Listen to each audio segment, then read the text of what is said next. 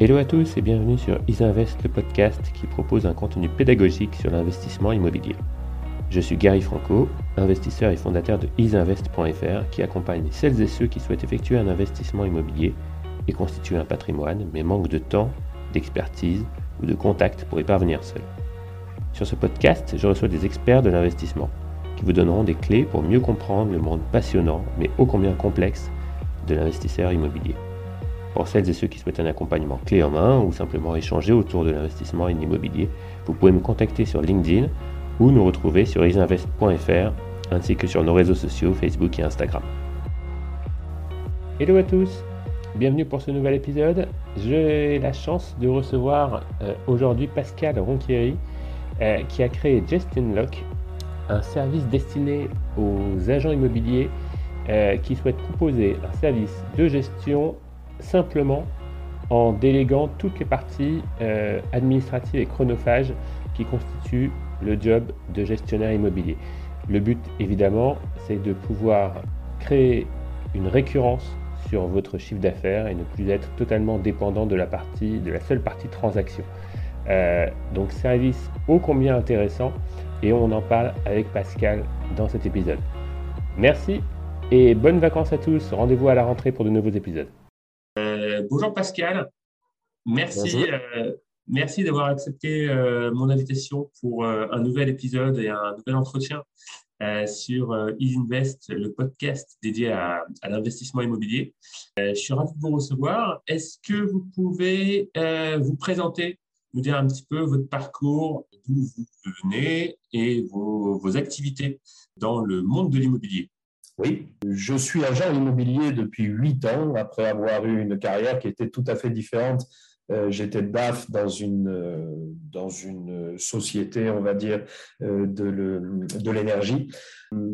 Je suis agent immobilier depuis huit ans. J'ai créé une, petite, une petite agence à Girpaca qui en a pris une deuxième, puis une troisième, puis une quatrième. Donc, on a grossi relativement vite on est aujourd'hui gestionnaire de 1200 lots dans le sud de la France, le siège social étant basé à Puget-sur-Argent. C'est pas loin de Fréjus pour euh, euh, ceux qui ne connaissent pas. Euh, ensuite, avec des amis, on a réfléchi à cette problématique de gestion locative et on s'est dit, mais en fait, il y a beaucoup d'agences, d'agences immobilières qui ne font que des ventes et qui sont pourtant très sollicités euh, sur la partie gestion, qui la refusent d'ailleurs systématiquement, puisque chaque vente à un investisseur est un potentiel de dossier en gestion.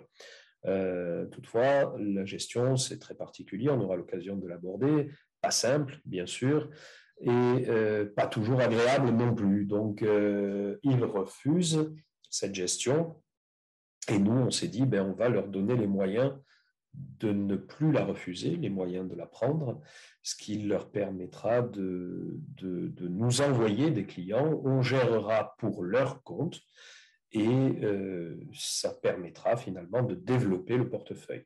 C'est quelque chose qu'on a lancé il y a un an à peu près. On a fait une levée de fonds l'année dernière. Cette levée de fonds euh, ayant été réalisée, on a pu passer vraiment sur euh, un braquet un petit peu différent et on a rentré aujourd'hui euh, plusieurs centaines, voire maintenant milliers de lots euh, en nourrice, en gestion locative. Donc voilà mon parcours. Très bien, ok, intéressant. Euh, on y reviendra plus tard. À titre, à titre personnel, l'investissement immobilier, c'est quelque chose que vous, que vous connaissez, que vous maîtrisez? Est-ce que, je sais pas, est-ce que vous êtes vous-même investisseur à titre personnel? Oui, c'est ce qui m'a amené à l'immobilier d'ailleurs, hein, puisque c'était pas dans mes c'était pas dans mes cordes au départ, euh, mais j'ai toujours aimé ça. J'ai investi euh, à titre personnel euh, plusieurs fois dans mes résidences principales, mais aussi en investissement locatif. Comme beaucoup, hein, je ne suis pas sûr que la retraite soit suffisante pour vivre confortablement. Donc, voilà, c'était un moyen de la préparer. Euh, oui, euh, j'ai investi euh, dans des petites choses et puis des choses un peu moins petites par la suite, mais toujours de la même façon, c'est à travers la recherche de déficit foncier. Et ça, il y, a, différentes façons de faire, mais je pense qu'on abordera ce point aussi. En tout cas, c'est ma façon de, concevoir l'investissement. Très bien, très clair. Euh, OK, pour votre parcours, on va passer sur la partie, euh, sur le thème principal donc, de l'émission qui est donc euh, consacré là aujourd'hui à la gestion locative. et évidemment, on abordera par la suite votre activité sur Justin Lock euh, de, euh, entre guillemets, de nourrice pour, euh, pour des agents ou des gestionnaires qui souhaitent déléguer la partie principale qui est donc votre cœur business de gestion pour le compte d'acteurs de l'immobilier. sur la partie gestion locative, est-ce que vous pouvez nous expliquer, pour ceux qui ne le sauraient pas, exactement en quoi consiste la gestion locative, quel est le service délivré à un, client final, euh, donc euh, investisseur typiquement, qui a donc euh, son locataire en place. quel est le service que vous, proposez, que vous facturez, et quel est le, lien, le compte rendu, je ne sais pas, est-ce que vous effectuez aussi derrière un reporting pour le compte du, du client final? Est-ce que vous pouvez nous expliquer un petit peu en quoi consiste euh, vraiment dans les grandes lignes, l'activité de gestion locative? Alors, avant même de rentrer dans les grandes lignes, euh, je dirais la gestion locative, c'est simplement transférer les soucis du propriétaire au gestionnaire. très clairement. La gestion d'un appartement, c'est jamais simple. Même quand ça se passe bien, c'est jamais simple. Et ça se passe pas toujours bien. Donc, quand ça compliqué, bah, c'est vraiment la galère. Donc, euh, tout ça, nous, on sait faire, non pas qu'on aime ça, euh, les galères, mais euh, voilà, on sait faire, on maîtrise le droit, on maîtrise les, les, les comportements, puisqu'on voit à peu près tous les comportements possibles, on sait comment réagir, on met pas d'affect, ce qui est pas souvent le cas d'un propriétaire dont le locataire euh, pas commode. Euh, et donc voilà, c'est j'ai deux façons d'aborder la chose. C'est d'abord transférer les soucis et ensuite transformer le loyer en rente. C'est-à-dire que quoi qu'il arrive, quoi qu'il arrive, quand on a un gestionnaire qui fait le, qui fait le job, hein, je dirais, mm-hmm il n'y a plus d'aléas. Il n'y a plus d'aléas, le loyer tombe, euh, payé, pas payé, le loyer tombe, euh, en tout cas l'argent tombe. Euh, et pour l'investisseur, finalement, c'est la sécurisation de son investissement. Il n'y a, plus de soucis, il n'y a plus d'aléas sur les rentrées d'argent. Il vaut mieux avoir la certitude de toucher 90% de son loyer sans jamais avoir de soucis liés plutôt que de risquer de perdre 100% de son loyer si euh, les choses se passent mal. Voilà. Donc ça, c'est globalement euh, qu'est-ce que c'est la gestion? C'est la tranquillité d'esprit. Après, dans le détail, dans le détail, bien sûr, euh, quand tout va bien, c'est pas très compliqué. On encaisse le loyer et on rend le loyer. Mm-hmm. Mais je disais, tout va pas toujours bien, bien sûr. Euh, on peut avoir euh, différents scénarios. Le premier, le plus, le plus, le plus régulier, c'est les travaux. Hein. dans un appartement, tout ne fonctionne pas toujours bien, donc vous pouvez avoir des travaux simples. C'est très souvent des travaux de plomberie, mm-hmm. un robinet puis une chasse qui coule, allez savoir quoi.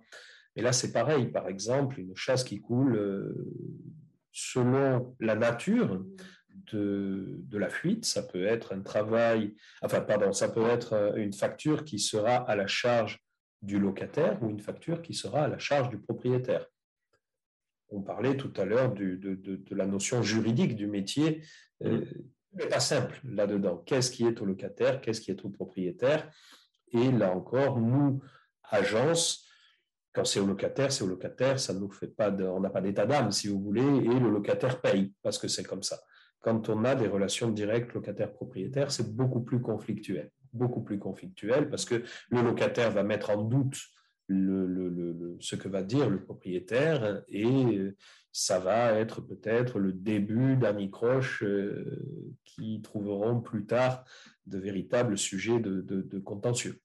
Oui, je comprends. D'accord. Donc, non seulement il y a évidemment la partie purement euh, financière, euh, quittancement, encaissement, facturation, un encaissement et donc reverser les loyers perçus auprès du client.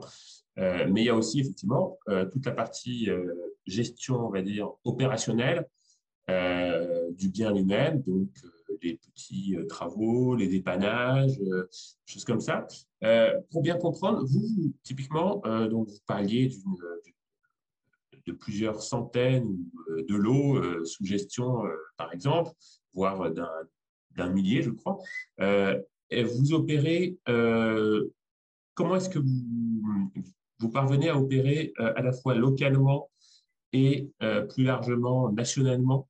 Sur les lots, les lots gestion Vous avez des partenaires localement euh, qui, euh, peuvent intervenir. Typiquement, vous preniez l'exemple d'une chasse d'eau euh, qui, qui tombe en panne.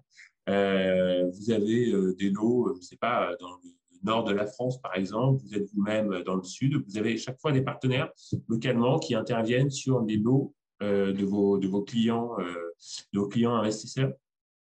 Oui. Oui, bien sûr, ça nécessite une grosse mise en place c'est une grosse machine, bien sûr, euh, qui a nécessité même d'ailleurs pour, euh, pour démarrer une, comment dire, une,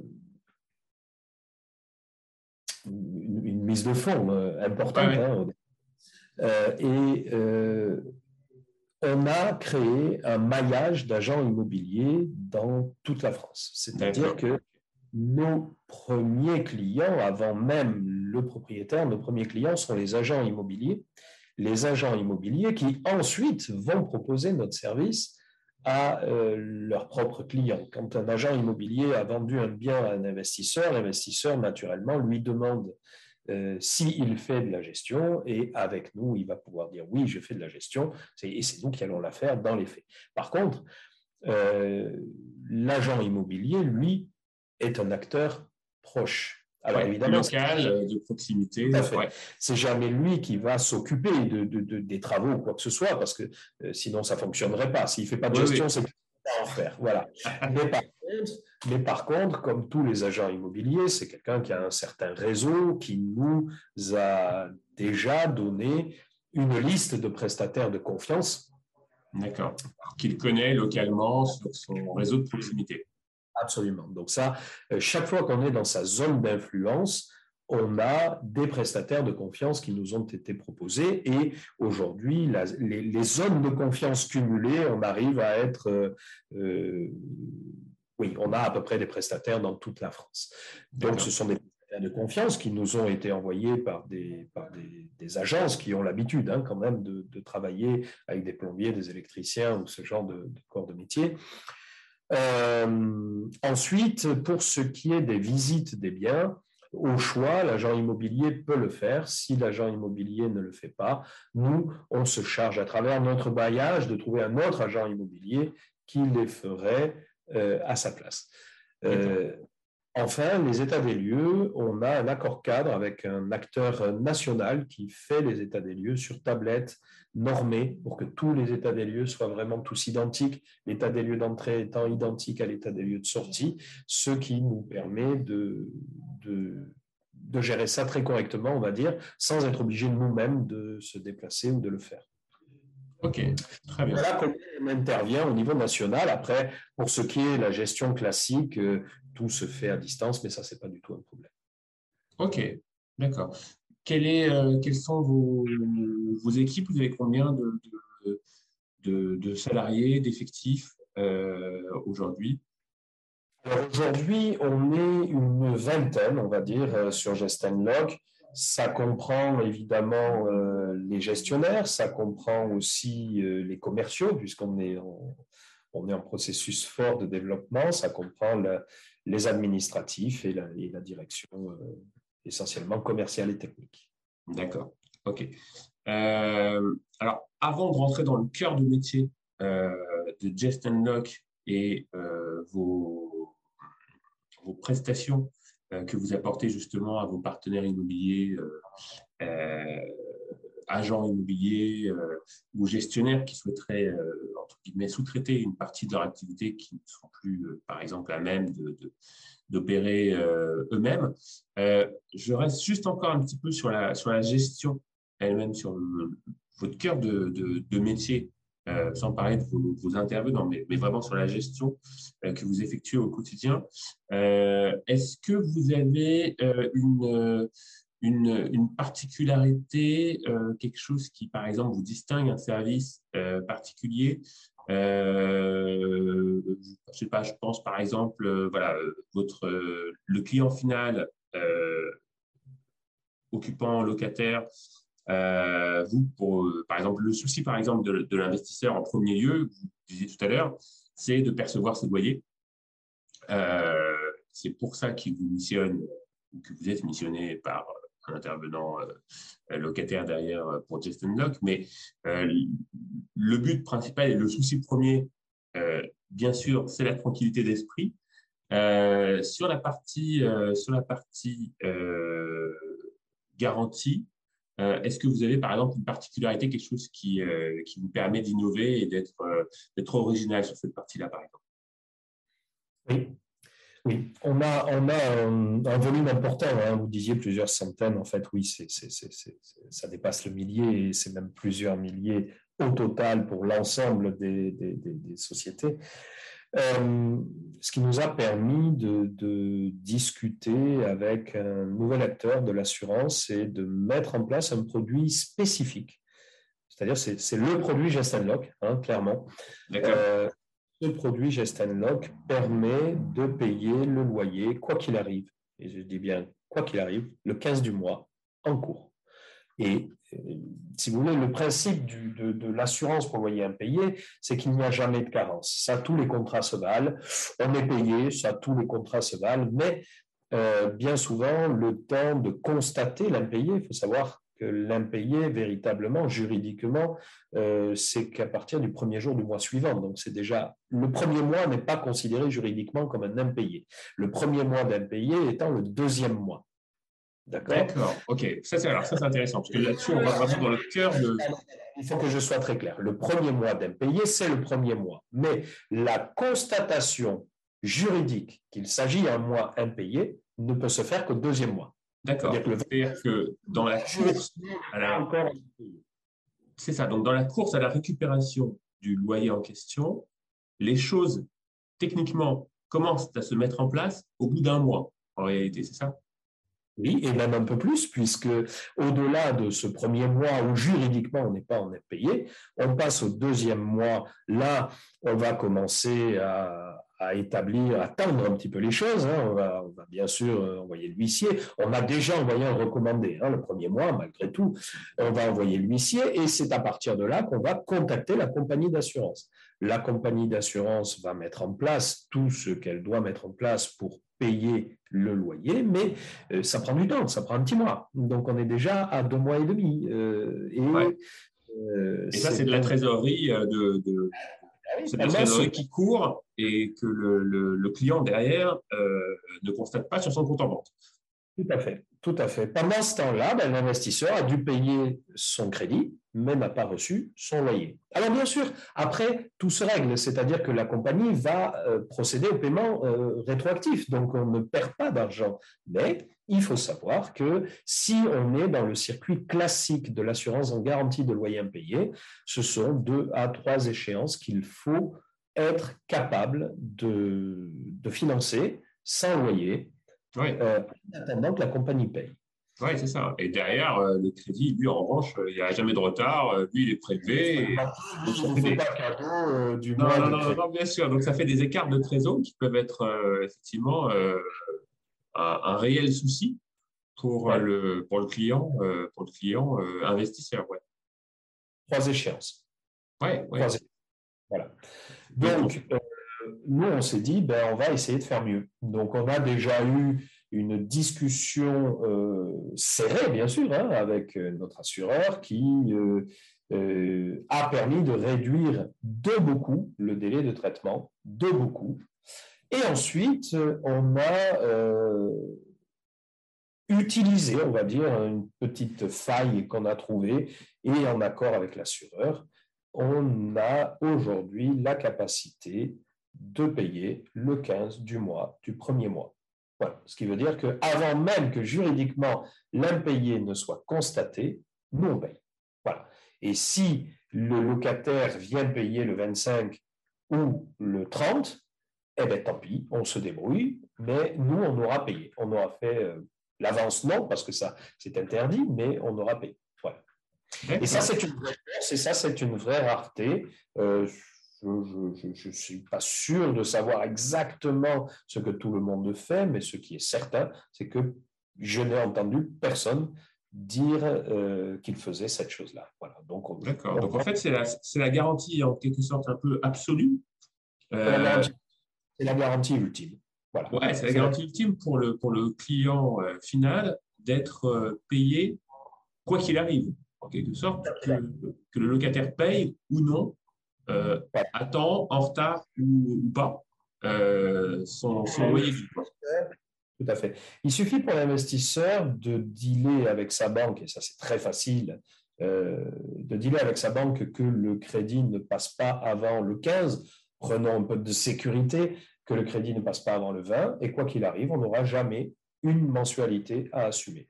Et ça, c'est vraiment quelque chose de très, très important. Bah, c'est hyper intéressant parce qu'effectivement, euh, c'est pas très compliqué, je pense, de, de, de dealer sur le, terme de l'échéance de, de, la mensualité ou de crédit sur euh, le 10, le 15 ou le 20 du mois. Je pense que ça, à mon avis, ça doit être relativement simple en termes de, de relations banque, client, investisseur.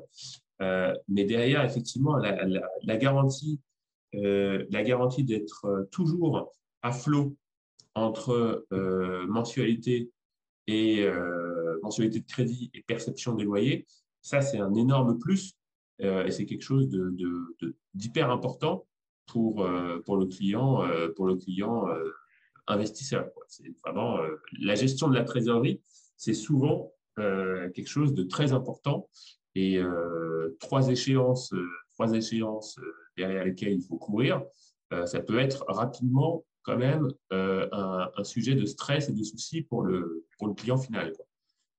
Voilà. Alors, ce qu'il faut savoir, c'est là où je disais on va transformer le loyer en rente, c'est qu'évidemment, non seulement il n'y a plus d'aléas quant au paiement du loyer, puisque même si le locataire ne le paye pas, ben, nous on le paye quand même. Euh, il n'y a plus d'aléas non plus, alors que malgré tout, même si c'est rare, il y a quand même encore quelques, dossiers qui sont refusés par les assurances. Alors que nous, c'est l'assurance qui nous donne l'accord. Quelque part, c'est l'assurance qui nous dit, OK, vous pouvez faire entrer ce locataire. Donc, il n'y a plus aucune possibilité de, de se déjuger derrière.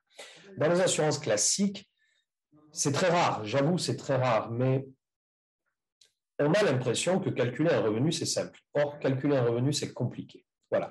Et on sait que les assurances prennent un pourcentage du revenu comme loyer maximum. Le revenu, quand on est salarié, quand on a 12 bulletins de paye, euh, n'importe quel couillon, entre guillemets, est bon pour le calculer. Mais il y a des revenus qui sont beaucoup plus complexes à calculer. Le revenu d'un chef d'entreprise, le revenu d'un commercial, quelles sont les primes qu'on prend, qu'on ne prend pas, quelles sont les prestations sociales qu'on prend, qu'on ne prend pas. Il y a des prestations qui sont prises à condition qu'elles durent encore au moins un certain temps. Bref, c'est une jungle. Et euh, aussi méticuleux que l'on puisse être, il y a toujours des moments où on risque de se tromper. Donc, euh, si on s'est trompé, c'est très simple. Hein. L'assurance, euh, à la fin, vous dit, bah, écoutez, moi, je ne prends pas. Très simplement. Je veux même vous parler de quelque chose qui est tout à fait idiot, voire ubuesque, mais c'est un cas que j'ai connu. J'ai acheté une agence euh, qui avait bon, donc un portefeuille de gestion avec un lot en gestion où le locataire payait son loyer sans problème. Et puis un jour, la crise, chômage, il a plus payé son loyer. J'ai donc envoyé le dossier à l'assurance, puisque ce qu'il faut savoir, c'est que dans les assurances traditionnelles, euh, c'est l'agent immobilier qui dit j'assure. Ce n'est pas l'assurance.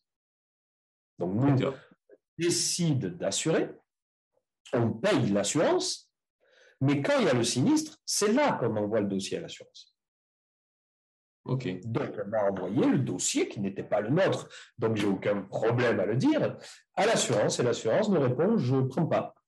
Et on dit comment ça, vous ne prenez pas? Ça fait, ça fait des années qu'on paye. Oui, je sais, mais dans le contrat, il y a marqué que toutes les pièces du dossier doivent être lisibles. Or, la copie de la pièce d'identité est trop sombre, elle est illisible. vous êtes là, vous vivez, croyez-moi, un grand moment de solitude. Un grand moment de solitude. Euh, mais voilà, alors je, l'issue a été tout à fait euh, favorable, euh, mais voilà ce qui peut se passer. Voilà ce qui peut se passer. Alors, normalement, tout va bien, mais quand ça va pas bien, même si c'est un cas, ben, c'est dommage quand ça tombe sur vous. Ouais, c'est pareil. Et donc, tous ces aléas, nous, on les lève. Hein, on les lève puisque le dossier est étudié au, au préalable par l'assurance. L'assurance nous donne un agrément sous forme d'un certificat il n'y a plus d'aléas. C'est-à-dire, voilà, vous, vous investissez dans un truc, c'est comme une obligation. Hein. Il y a euh, un rendement, et ce rendement, euh, il est là, il est fixe, quoi qu'il arrive. Alors, oui, il faut quand même dire, il reste un petit aléa, c'est l'aléa des travaux, parce que quand il y a les travaux, là, ce n'est pas l'assurance qui les paye, hein, c'est le propriétaire. Et c'est le seul cas, finalement, où, la, où, le, où le revenu peut être inférieur à ce qu'on a prévu. D'accord. Quand on parle de travaux, c'est-à-dire de, dégradation par le locataire ou de travaux à effectuer dans le cadre naturel de la gestion euh? Dans le cadre naturel de la gestion. Ah oui, c'est bien entendu. Ces choses-là, voilà, c'est quelques, quelques centaines d'euros que euh, le mois suivant, le propriétaire n'aura pas, puisque nous, on se sert du loyer pour payer. Oui, je comprends, bien sûr. Euh, toujours sur cette garantie, un petit peu garantie de loyers impayés, euh, est-ce qu'elle a une durée de validité? Est-ce que, par exemple, je ne sais pas, hein, mais euh, est-ce qu'il euh, y a un terme au bout d'un certain temps d'impayé par le locataire? Est-ce que, par exemple, la, garantie en question ne couvre que six mois d'impayé, par exemple? Ou est-ce est-ce qu'elle n'a pas d'issue et, de, terme légal?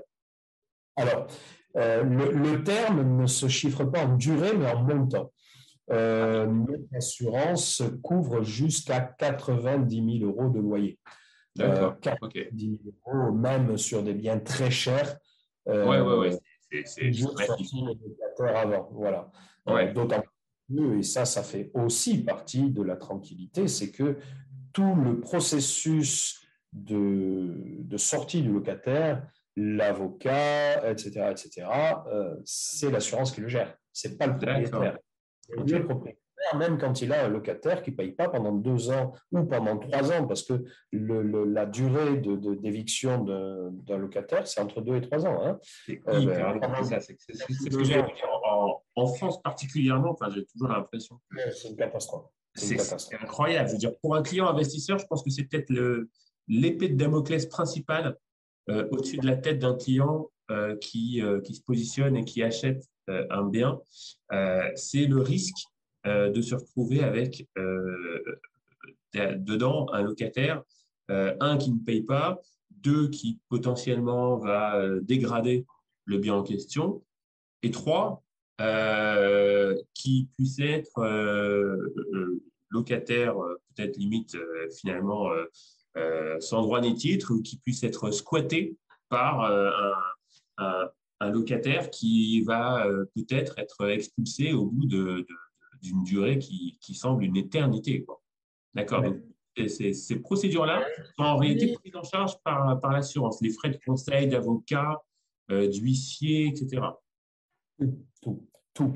Donc, euh, voilà, Là, on n'a plus d'affect, on n'a plus les crampes d'estomac, on se demande plus comment va se passer le procès, si il va être euh, reporté, ajourné, euh, parce qu'évidemment, hein, tous les locataires jouent là-dessus. C'est-à-dire que euh, c'est jamais à la première convocation que c'est jugé. Hein. Ils vont jusqu'au bout de ce qui est possible pour faire reporter l'échéance. Ils font appel je pourrais écrire un livre, hein, je vous le dis, mais j'ai vu des choses qui étaient totalement folles. Euh, des gens qui, devant le juge, se sont inventés des enfants qu'ils n'avaient pas, puisque moi j'avais le dossier de solvabilité. Vous comprenez, j'ai trois enfants, vous allez nous mettre à la rue, comment on va faire Et mon mari est malade.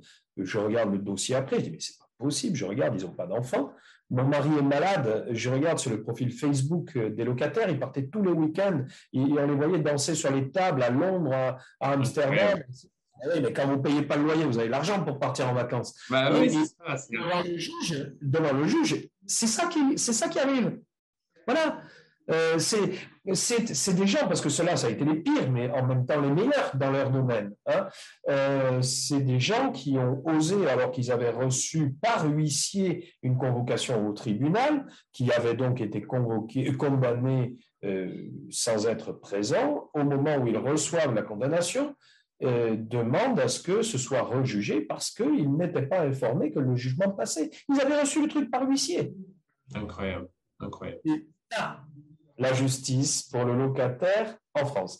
Donc, évidemment, euh, je ne veux pas dégoûter les investisseurs parce que ce n'est pas l'objet de dégoûter les investisseurs. C'est juste de dire, attention, on rentre dans un monde très particulier. et, euh, ce monde très particulier, si on n'a pas les codes, si on n'a pas tout ce qu'il faut, normalement, tout va bien. Pour 90-95% des gens, tout va bien. Si on est dans les 5% où ça va mal, ça coûte très cher. Voilà, ça, coûte très cher. Ça coûte très cher en argent, ça coûte très cher en stress. Euh, voilà, il y a des propriétaires qui dorment dans des caravanes parce que les locataires ne payent pas leur loyer. Hein. Exactement. Et, ça, c'est voilà, ça c'est le point sur lequel je voulais venir, c'est que parfois, enfin, et, je pense que même euh, la justice est un petit peu formée sur ce, sur ce spectre de toujours protéger le plus faible. Euh, mais en réalité, dans la pratique, moi je le vois, il y a des, clients euh, investisseurs qui, qui, vraiment ne roulent pas du tout sur l'or, euh, mais très très loin de là, euh, qui très souvent ne sont pas propriétaires même de leur résidence principale, qui sont locataires à titre personnel et qui ont fait un petit investissement, ils ont acheté ou parfois ils ont hérité, mais parfois ils ont acheté une petite, un studio ou un, ou un T2 euh, voilà, en se disant que ça leur fera un complément de retraite de jour ou, mais ils ont parfois euh, régulièrement des difficultés à joindre les deux bouts. Euh, parce que voilà, tout peut arriver, notamment par un retard de loyer, des choses comme ça. Et le jour où le, locataire ne paye pas, très rapidement, ça peut être un stress énorme et le début d'une vraie énorme difficulté euh, financière à, vivre euh, à titre personnel. Donc, euh, enfin, typiquement, le, squat, c'est, je pense, le cauchemar en puissance du, de l'investisseur. Quoi. Et parfois, l'enjeu est, terrible. effectivement, l'objet de protéger le plus faible, c'est une vision quand même très, très incomplète euh, du, euh, du, rapport de force qu'il peut y avoir et, euh, des forces en présence entre un, un client investisseur et un locataire. Alors, le rapport de force est sans commune mesure en faveur du, du locataire, bien sûr. totalement, totalement. C'est fort de ce constat qu'on a dit, bon, OK, nous, ces choses-là, on n'en veut pas. Donc, on fait la gestion, bien sûr, mais on a l'assurance qui est la meilleure possible et aucun des locataires qui sont chez nous ne sont pas assurés. Ah oui, ça a un coût, bien sûr, ça a un coût. Comme je le disais tout à l'heure, hein, globalement, assurance incluse, c'est 10%. Hein. Eh bien, écoutez, vous avez la certitude d'avoir vos 90%. Et c'est ce que je disais au début. Il vaut mieux être sûr d'avoir 90 que prendre le risque de perdre 100. Voilà. 90, euh, ok, on anticipe, on sait que c'est 90 du montant du loyer. C'est comme ça, on le budgète, mais quoi qu'il arrive, on les aura toujours. Si on y va euh, seul, sans garantie, euh, non seulement on risque de perdre 100, mais beaucoup plus parce que vous payez l'avocat. Euh, Bien sûr. Là, c'est l'assurance qui paye tout ça. Et les procédures, elles vous foutent minables pendant deux ans, pendant trois ans, quand vous, vous attendez le, que votre que votre locataire soit jugé le lendemain, vous passez une nuit tout excité en vous disant chouette, demain c'est fini, mais jamais de la vie, jamais de la vie. Il y a un report d'audience pour six mois plus tard et on continue comme ça. Et vous, pendant ce temps, ben, ben, ben, c'est un stress épouvantable. Là, euh, nous, on ne veut pas de, ces choses-là. Euh, comme je le disais, il n'y a pas d'affect hein, chez nous. On n'est pas dans ce côté, euh, ce côté-là, et on a les assurances qui font que il n'y a pas de coût, il n'y a pas de problème. On protège notre propriétaire qui sait, oui, bien sûr, que l'argent qui lui vient ne vient pas du locataire mais de l'assurance mais il s'en fout, il vient quand même, hein, voilà. si c'est reporté, il a quand même son argent. Si ça dure deux ans il a quand même son argent. Si ça dure trois ans, il a quand même son argent. Ouais, du moment que lui peut derrière payer euh, sa mensualité, euh, souvent de crédit, euh, bon, peu importe la provenance. Ben, en tout cas, oui. Alors, c'est jamais agréable hein, de savoir qu'on a un squatter chez soi, mais ma foi, c'est pas, c'est pas trop grave tant qu'on a l'argent. C'est moins grave, en tout cas, quand on a C'est moins grave, ouais, c'est ça, c'est moins grave. C'est l'inquiétude de, de l'état dans lequel on récupère le bien. Ça, c'est un stress qu'on ne peut pas enlever parce qu'on ne le maîtrise pas, bien sûr. Euh, bon, il y a pas mal de choses qui se disent, nous, euh, malgré le volume qu'on a, hormis des dégradations hum, normal, c'est peut-être euh, pas le mot, mais voilà, vous avez des gens qui habitent mal chez eux, euh, qui peuvent pousser un meuble un peu fort sur un mur et, faire un, petit trou sur un mur, ou qui mettent beaucoup plus de cadres que prévu, ou qui fixent beaucoup d'étagères et qui font des trous, euh, ou qui ont mal entretenu le sol, ou allez savoir quoi, ces choses-là, mais ça reste des choses acceptables en tout cas. Moi, j'entends parler de gens qui ont enlevé les fils électriques des fourreaux, j'entends parler de gens qui ont classé les tableaux électriques ou qui ont cassé volontairement les choses. Moi, je n'ai jamais vu ça. Voilà. Donc, euh, il, faut, se tranquilliser, oui, des fois. Euh, quand on récupère un bien, il n'est pas toujours propre, mais c'est vrai aussi des locataires qui ont habité en payant leur loyer. Hein. Alors, il existe une assurance contre ces dégradations, mais euh, il y a beaucoup de vétusté qui est appliquée, tout n'est pas pris en compte et euh, il ne faut pas vendre du rêve là. Hein. Euh, on arrive à avoir quelques dédommagements à condition qu'on puisse justifier qu'on avait refait les choses et on touche un petit bout de la facture. Voilà. D'accord, ok. une, autre, une autre type de, de, caution garantie dont on entend pas mal parler, si vous pouvez nous en dire un mot pour éclairer euh, nos, auditeurs, euh, euh, c'est ce qui a été mis en place depuis maintenant quelques années, je crois, c'est la garantie visale. Est-ce que vous pouvez juste nous éclairer une petite minute là-dessus? Qu'est-ce que ça couvre? Est-ce que c'est, de votre point de vue, quelque chose d'intéressant et, d'efficace pour, le client investisseur, encore une fois? C'est efficace, ça marche bien, ça a un gros avantage, c'est gratuit et ça prend en charge euh, les profils, on va dire, euh, précaires, mais pas précaires dans le sens péjoratif, les profils précaires dans le sens où ce sont des personnes qui viennent d'être embauchées, par exemple, et qui, que l'assurance ne prendrait pas parce qu'ils sont encore en période d'essai. Euh, ça peut être des, des, des, jeunes qui ont un revenu relativement faible que l'assurance ne prendrait pas parce que le revenu est trop faible. voilà. Tous ces profils, euh, même euh, dans certains cas, les chômeurs ou les étudiants, etc. Par contre, euh, bon, c'est un peu comme tout ce qui est mis en place par l'État. C'est bien quand ça marche et puis un jour ça s'arrête de marcher. avant Visal, il y a eu la GRL et la GRL2 qui étaient donc la garantie des risques locatifs mmh. à la de la GLI, qui est la garantie des loyers impayés. Garantie des loyers impayés, ce sont les assureurs, la GRL, c'était l'État. Et euh, j'ai pratiqué la GRL, hein, donc qui prenait, qui acceptait des profils que ne prenait pas la GLI. Euh, le taux de gestion était euh, beaucoup plus faible aussi de la GRL par rapport à la GLI, mais on avait une sinistralité sur le portefeuille qui était vraiment beaucoup, beaucoup plus importante. C'est-à-dire qu'au lieu de tourner à moins de 5%, on tournait à près de 10%. Euh, près de 10% de sinistralité, c'est beaucoup. C'est normal, hein, on acceptait des profils de, précaires. Euh, et ensuite, un jour, euh, l'État a dit, bon ben voilà, on arrête le dispositif. Ah bon, mais on fait quoi? Ah ben on l'arrête. Et là, on s'est retrouvé avec des gens qui avaient payé des assurances depuis longtemps et qui n'étaient plus assurés finalement. Puisque la GLI, donc les assureurs, disaient, moi, je ne reprends pas les clients GRL, puisqu'ils n'ont pas des profils qui correspondent à nos... Euh, donc, on a payé pendant des années euh, une assurance. Il n'y a pas eu de sinistre, tant mieux.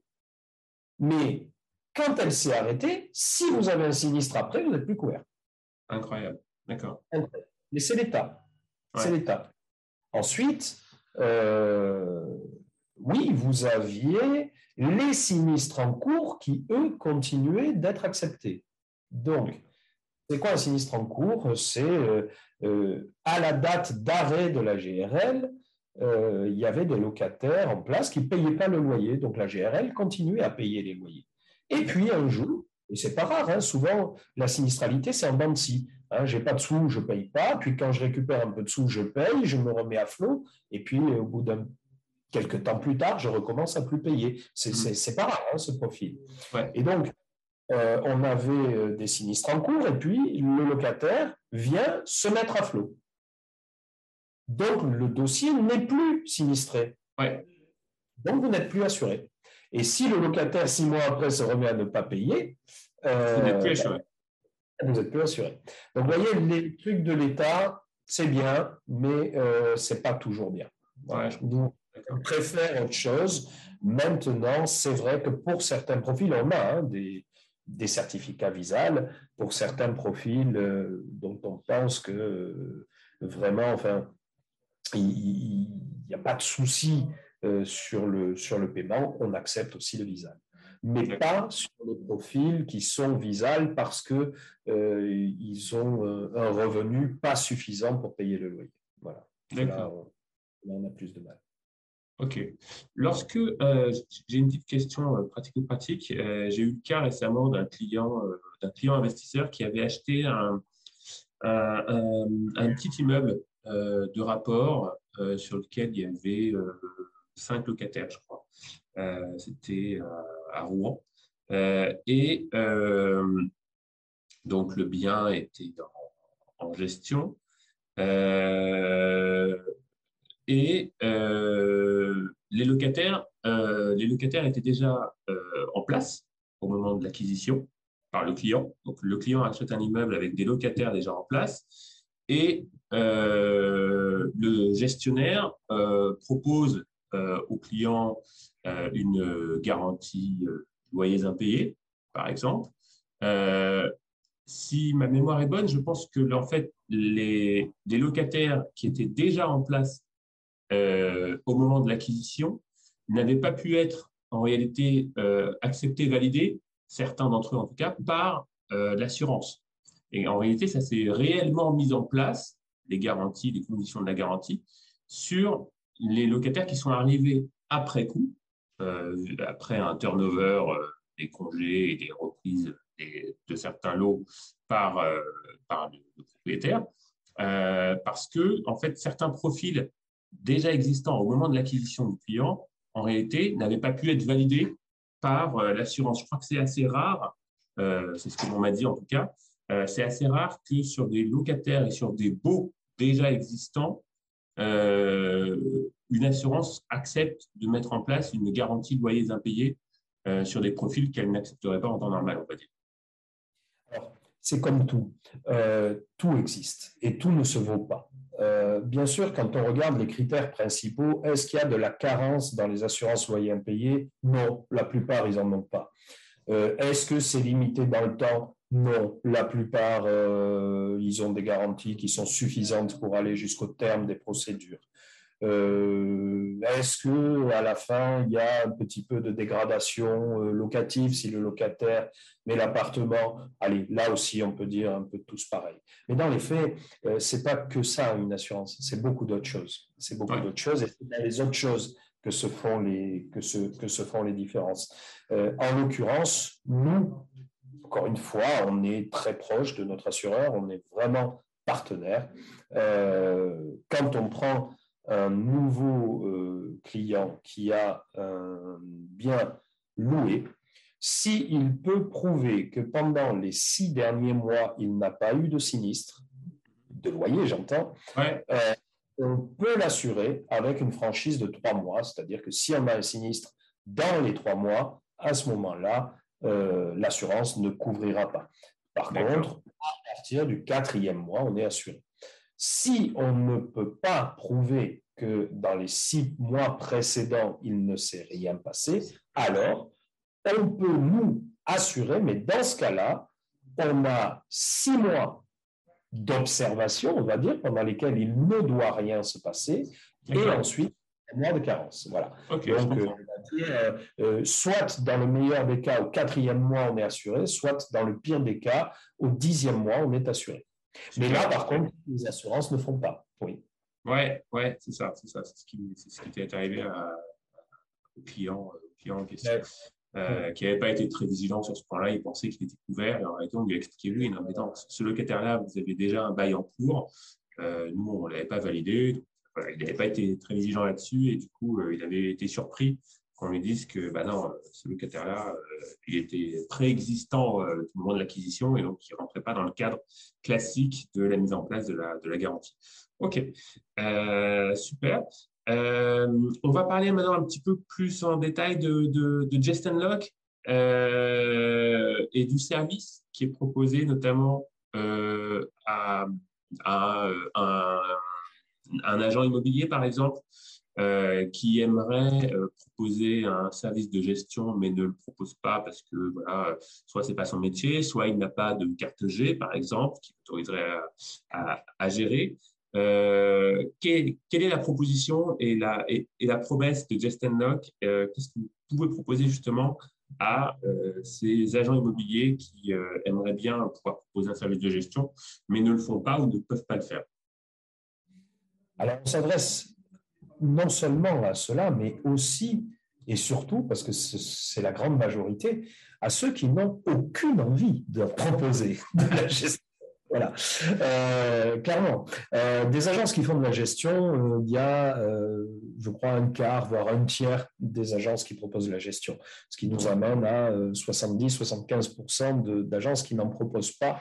Dans ces 70-75%, vous avez une portion très faible de ceux qui aimeraient la proposer, et puis vous avez la grande majorité de ceux qui n'ont surtout aucune envie d'aller se toucher, d'aller toucher ces choses-là, parce que c'est un enfer. Hein, c'est un enfer. Donc, très clairement, euh, l'agent immobilier transactionnaire, quand il, fait, quand il fait une vente, il touche 10 000. Hein, voilà, pour, pour, donner un ordre de grandeur. L'agent locatif, quand il fait une location, touche 1000 pour donner un ordre de grandeur. L'agent qui fait de la gestion, quand il fait de la gestion, il touche 50. C'est ça la proportion. Donc, euh, sauf que c'est 50 tous les mois. Voilà. Euh, euh, donc, évidemment, dans ces ordres de grandeur, l'agent immobilier uniquement transactionnaire dit Mais moi, je n'ai pas besoin de ces 50 balles, je m'en fous. Mais ce n'est pas ça. C'est pas ça. C'est pas ces 50 balles qui refusent dans les faits. Ce qui refuse, c'est aussi les mises en location qu'il peut faire avec une carte T. Donc, une mise en location, c'est deux mois de loyer. Hein. Euh, euh, bon, Madame Dufault est passée par là, elle a, elle a assez sensiblement raboté les choses. Des fois, c'est un mois et demi, mais c'est toujours de l'argent. Ça, ça c'est pas 50 là, c'est beaucoup d'argent. Euh, et aussi, ils s'en rendent peut-être pas nécessairement compte, c'est la, quasi-certitude de revendre le bien à terme, parce que euh, qui est euh, l'agence du client? L'agence qui lui a vendu un bien dix ans auparavant ou l'agence qui gère son bien depuis dix ans finalement? C'est qu'il y a en fait une sorte de, relation de confiance euh, et quotidienne, de garder un lien quotidien avec, avec le client investisseur qui euh, un jour sera effectivement potentiellement euh, le client euh, du mandat de vente. Exactement. Donc ça permet de garder de garder ce lien qui est super important en termes de relation client. Tout à fait. Et donc nous, volontairement, pour qu'on ne puisse pas y avoir d'ambiguïté, on n'a pas de carte T, on n'a qu'une carte G. Donc on a incapacité de vendre. Ce qui fait que euh, quand un agent immobilier nous amène un bien en gestion, c'est-à-dire un bien qu'il a vendu à un investisseur à qui jusque-là il a dit non, je ne fais pas de gestion, ben là, la seule chose qui va changer, c'est de dire oui, je fais de la gestion. C'est tout ce qui change, parce qu'après, c'est tout le reste. Euh, S'il veut prendre les honoraires de location à 100%, et je dis bien à 100%, euh, ben, il loue. S'il ne veut pas louer, eh bien, il loue pas. On se débrouille, on, sait faire. Euh, si euh, à terme euh, l'investisseur qui a acheté nous dit bon ben je vais mettre en vente, très bien. Nous on ne peut pas faire, donc on va recontacter l'agent immobilier qui nous a apporté le bien, et, même si c'est il y a 10 ans, c'est pas grave, ça, on saura toujours le contacter, et on lui dira, voilà, votre client vend, voilà ses coordonnées, prenez le mandat pour vendre. Oui, je comprends, d'accord. Donc c'est parfaitement euh, clair, il y, a, vraiment une, une, clarté sur l'offre, euh, carte, carte G et pas carte T pour vraiment euh, les deux. Tout à fait. Donc, en fait, si vous voulez, par rapport à ce que je disais, hein, les 10 000 du vendeur, les 1000 du, du, du, du, loueur et les 50 du gestionnaire, ben, il prend les 10 000, il prend les 1000. Et dans les 50, il en prend un bout quand même, puisque nous, on gère avec des honoraires bas. Euh, tout ce qui dépasse les honoraires que nous, on, va prendre, on le reverse. Ça fait aussi une récurrence. Et ce n'est pas tout, puisque aujourd'hui, en moyenne, un lot en gestion euh, vaut sur le marché 1500 euros. Voilà. Vous avez un, sur un loyer moyen euh, au niveau national qui est de l'ordre de 750 euros, grosso modo, ce, bien vaut 1500 euros sur le marché euh, des achats et reventes de portefeuille. D'accord, oui, ah, ça c'est intéressant. Parce qu'effectivement, ce qui, ce qui vaut de l'argent, entre guillemets, euh, dans le cadre d'un business d'agent gestionnaire, effectivement, c'est la taille des lots et le volume de lots sous gestion. Donc, effectivement, si un, agent qui sous-traiterait cette partie gestion parce qu'il ne souhaite pas, ou ne peut pas, ou ne sait pas effectuer ce travail de gestion, néanmoins, il reste propriétaire des lots sous gestion en question, même s'ils sont dans les faits sous-traités. Et il reste donc propriétaire, entre guillemets, d'un fonds de commerce, on va dire, euh, qui se revend le jour où potentiellement il aura 10, euh, 100 ou 500 lots euh, sous gestion, sous traité. Et ça, ça a une vraie valeur. C'est cette récurrence de flux qui a une vraie valeur. Et donc, vous dites, ça vaut grosso modo 1500 euros par lot. C'est à peu près ça. Ouais.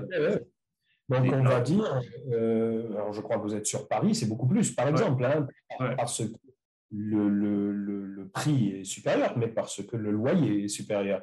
Hein, c'est un type du, du, des honoraires de gestion. Donc, euh, oui, ça vaut ça. Et un transactionnaire, quel qu'il soit, dans l'année, a au, moins deux, trois opportunités d'investisseurs, euh, de vente à investisseurs. Euh, et quand je dis 2-3, je suis probablement relativement loin du compte. Ça veut dire que euh, ben, chaque année, il y a une valorisation de portefeuille de 4500, 5000. chaque année. chaque année. Sinon, le cas euh, fou, hein, vous faites ça pendant 10 ans sans même jamais y penser, puisqu'en fait, encore une fois, la seule différence entre la vie d'avant et la vie d'après, c'est dire, je, oui, je fais de la gestion. Enfin, Quand vous avez dit ça, vous avez déjà tout changé.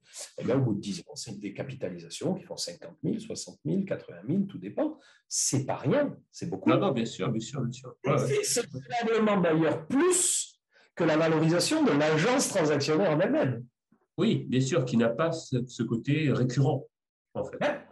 Euh, récurrence d'activité, parce qu'on est sur un métier euh, transactionnel qui est forcément euh, en dents de scie et sur lequel il n'y a pas de récurrence euh, linéaire par la, perception des flux de loyer euh, voilà, qui tombent euh, de manière récurrente, complètement. D'accord. En termes de valorisation de chiffre d'affaires, si vous voulez, le, une agence transactionnaire va se vendre 20% du chiffre d'affaires annuel. D'accord. Une agent, un portefeuille de gestion va se vendre 3 ans de chiffre d'affaires annuel. D'accord. OK. Donc, euh, c'est, ça n'a rien à voir. Oui, ouais, les ratios sont, totalement euh, différents. Ouais. Très bien. OK. Euh, ben, écoutez, parfait en tout cas voilà, pour, pour avoir fait un, éclairage sur à la fois le métier de gestionnaire, ce qu'il recouvre, les, les, différents aspects, à savoir évidemment le côté financier, voilà, quitancement, encaissement, euh, et puis la partie euh, aussi un petit peu technique, et puis tout ce côté, euh, cet aspect sur les, garanties, les assurances, les risques pour un, pour un client investisseur, c'était très intéressant. et puis voilà, pour faire une petite synthèse, hein, oui, la gestion, c'est trois métiers. C'est le côté, c'est le volet comptable, hein, encaissement, décaissement, paiement. Euh, c'est le volet euh, travaux. Et euh, il faut savoir comprendre tous les problèmes de travaux d'une maison. Mhm. C'est un Et c'est le volet contentieux, comme on le disait avec ouais. L'effet volume fait qu'on a pu spécialiser des gestionnaires dans chacun de ces métiers. Voilà. Donc, une agence qui va avoir 150, euh, 200 lots, même 300 lots en gestion, va tourner sur une gestionnaire qui va devoir faire les trois métiers. Nous, on a euh, des gestionnaires qui euh, vont être gestionnaires comptables, gestionnaires contentieux ou gestionnaires travaux. Je comprends, d'accord. Ok, eh ben, super, merci beaucoup euh, Pascal. Pour, pour, conclure, pour revenir un petit peu à, nos auditeurs qui sont, qui sont investisseurs, et puisque vous êtes vous aussi personnel investisseur, est-ce que vous auriez un, conseil à donner à un, client novice qui aimerait réaliser un ou deux investissements dans les mois à venir et voilà, qui aimerait être un petit peu, euh, un petit peu conseillé, un petit peu guidé. Est-ce qu'il a, euh, est-ce qu'il vous vient euh, en tête une erreur à ne pas commettre, quelque chose sur lequel il faut attirer la vigilance de quelqu'un qui, qui découvre un petit peu ce, ce monde de l'investissement immobilier? Alors, bon, il y, a, il y, a, différentes façons d'investir. ça peut aller de l'investissement Pinel, qui est un investissement en neuf avec lequel on va ensuite avoir un petit bout de défiscalisation jusqu'à... Euh, enfin, il y a d'autres investissements qui sont dans ce type. Moi, la façon que j'ai d'investir, c'est le déficit foncier. Euh, c'est probablement pas le plus simple, mais euh, pour moi, le plus efficace. C'est-à-dire que vous achetez un bien tout pourri, mm-hmm. vous faites beaucoup de travaux dessus, et ensuite euh, vous le mettez à la location.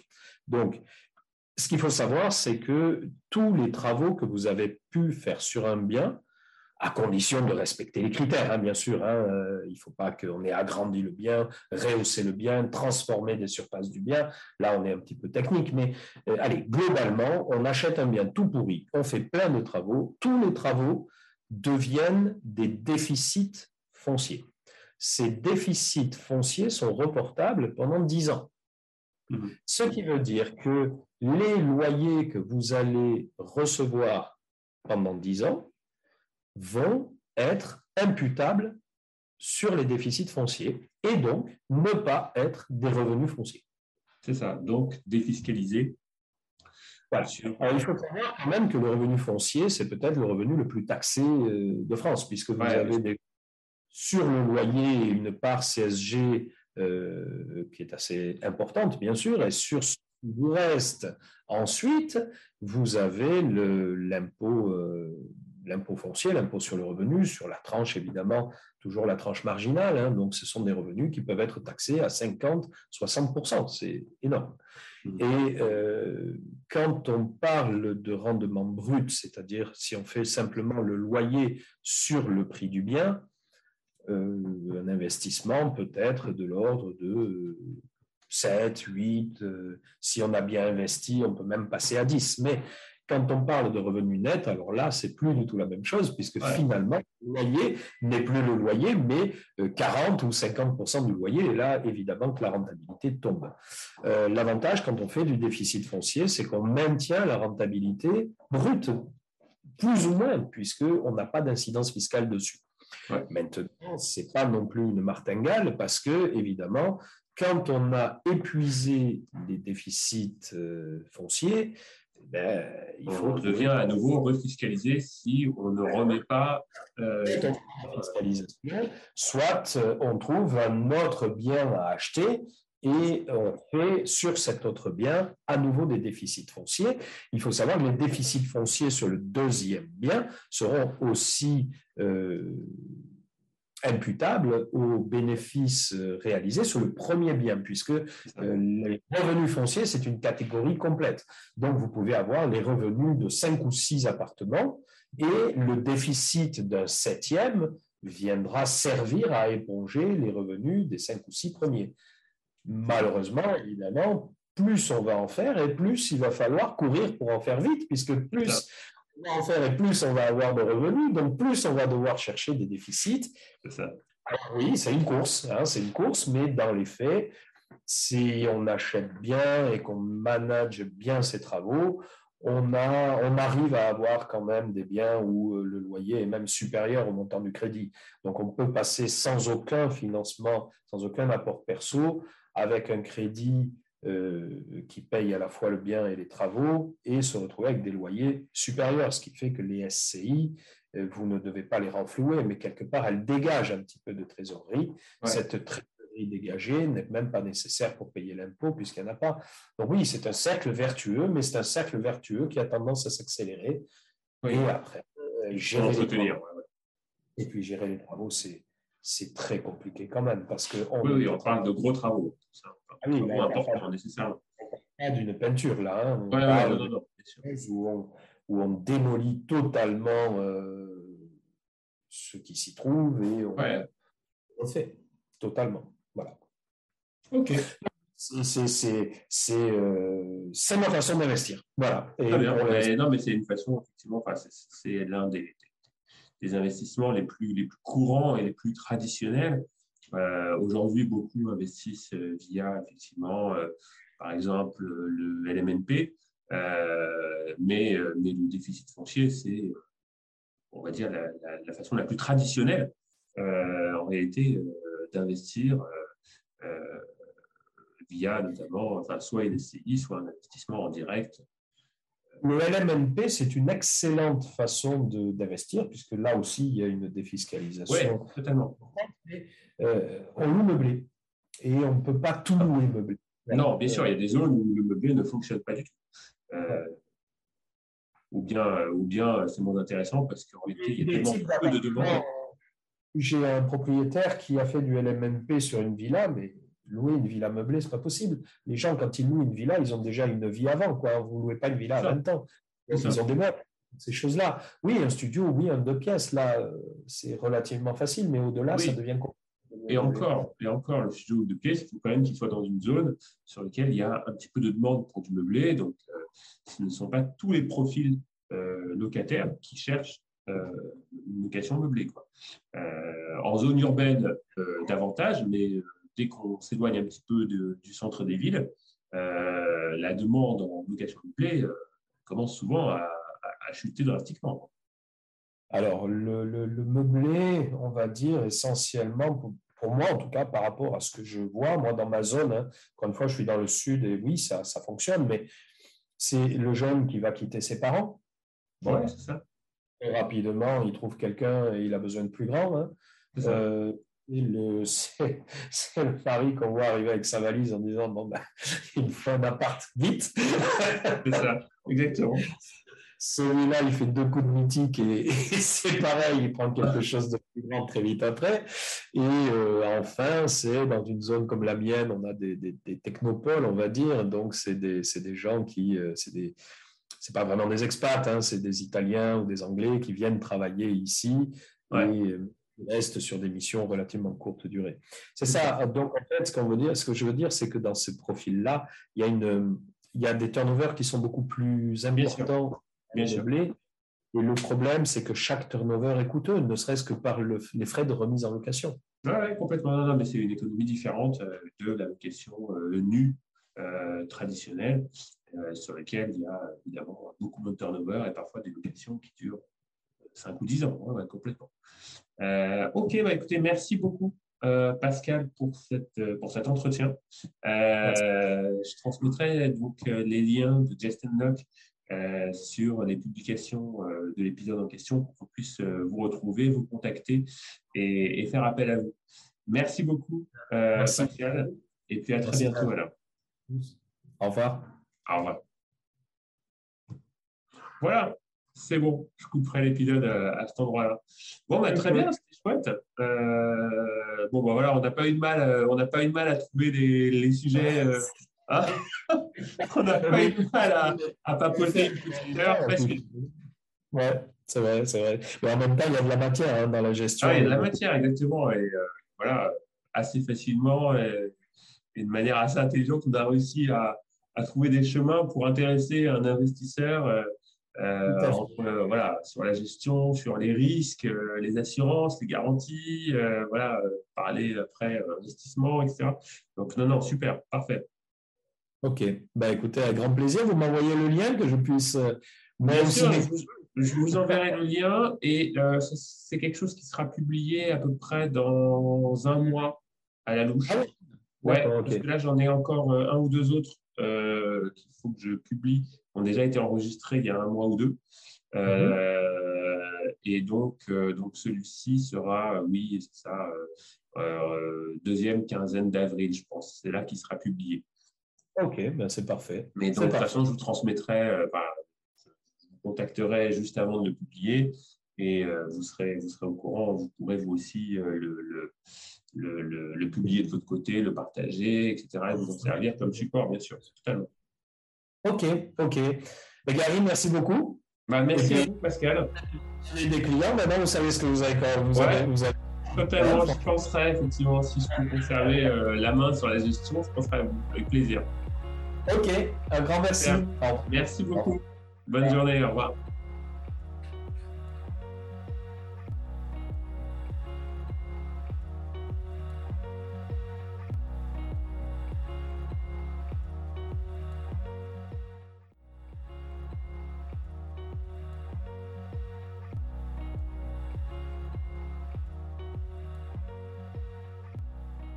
Voilà, j'espère que cet échange vous a intéressé, sans doute si vous êtes encore là. Je vous invite donc à commenter, noter avec un 5 sur 5, partager à vos amis ou vous abonner à ce podcast pour ne manquer aucun épisode. Vous pouvez aussi nous retrouver sur notre site isinvest.fr, nos réseaux sociaux ou réserver un créneau pour discuter de votre projet. Vous trouverez le lien sur notre site ou nos pages Facebook ou Instagram. Restez toujours positif et n'oubliez pas, ceux qui pensent que c'est impossible sont priés de ne pas déranger ceux qui essayent. Ciao